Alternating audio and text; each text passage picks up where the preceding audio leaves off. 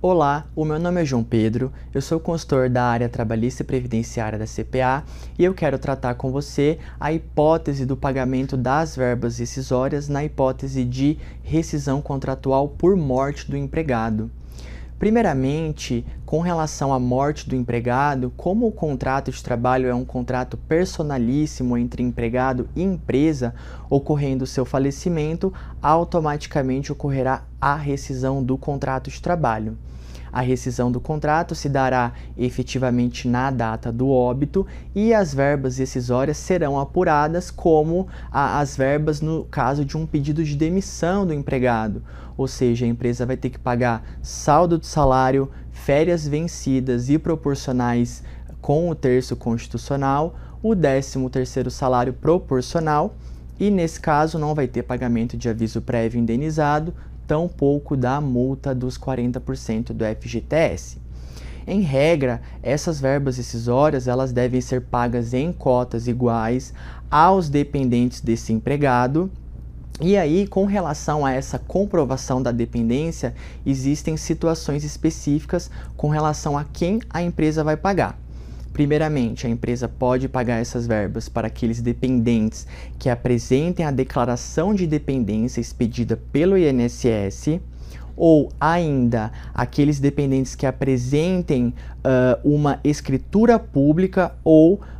um alvará judicial em que conste quem são os sucessores desse empregado falecido.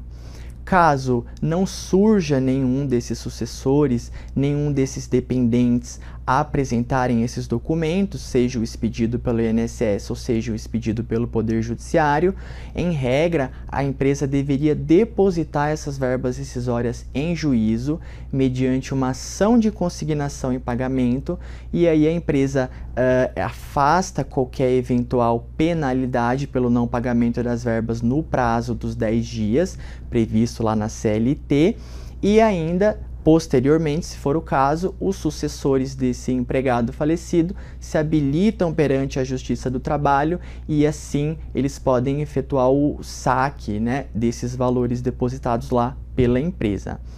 Contudo, gente, eu queria ressaltar que existem entendimentos atuais no âmbito da Justiça do Trabalho, inclusive julgados do TST, o Tribunal Superior do Trabalho, que afasta o pagamento da multa à empresa que não faz o pagamento das verbas decisórias no prazo de 10 dias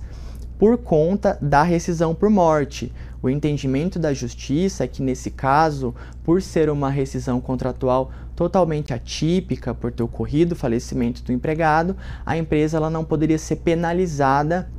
com a, o pagamento da multa lá para o governo, bem como a multa de uma remuneração do empregado para os dependentes dele. Contudo, é, eu quero deixar bem claro que é um entendimento da Justiça do Trabalho. O ideal seria que uh, os sucessores apresentassem essa documentação específica no prazo de 10 dias ou ainda a empresa efetuar o depósito das verbas em juízo. Contudo, se a empresa, por acaso, estudar na prática que vai aguardar aí que os sucessores apresentem essa documentação, existe esse precedente da Justiça do Trabalho que, uh, de não aplicação de penalidade para a empresa nesse caso específico. Era isso que eu queria tratar com você e até a próxima.